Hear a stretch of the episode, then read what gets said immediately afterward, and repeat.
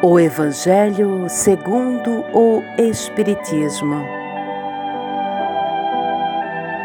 Pelo Espírito de Verdade. Os Espíritos do Senhor, que são as virtudes dos céus, qual imenso exército que se movimenta ao receber as ordens do seu comando espalham-se por toda a superfície da terra e, semelhantes a estrelas cadentes, vêm iluminar os caminhos e abrir os olhos aos cegos.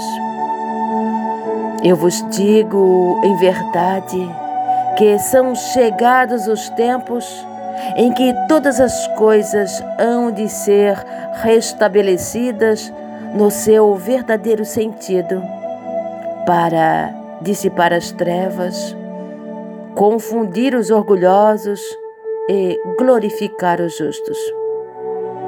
As grandes vozes do céu ressoam como sons de trombetas, e os cânticos dos anjos se lhes associam. Nós vos convidamos, a vós, homens, para o divino concerto.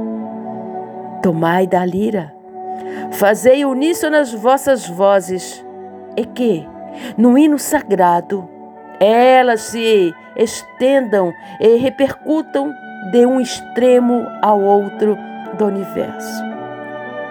Homens, irmãos, a quem amamos, aqui estamos junto de vós. Amai-vos também uns aos outros e dizei do fundo do coração, fazendo as vontades do Pai que está no céu. Senhor, Senhor, e podereis entrar no reino dos céus.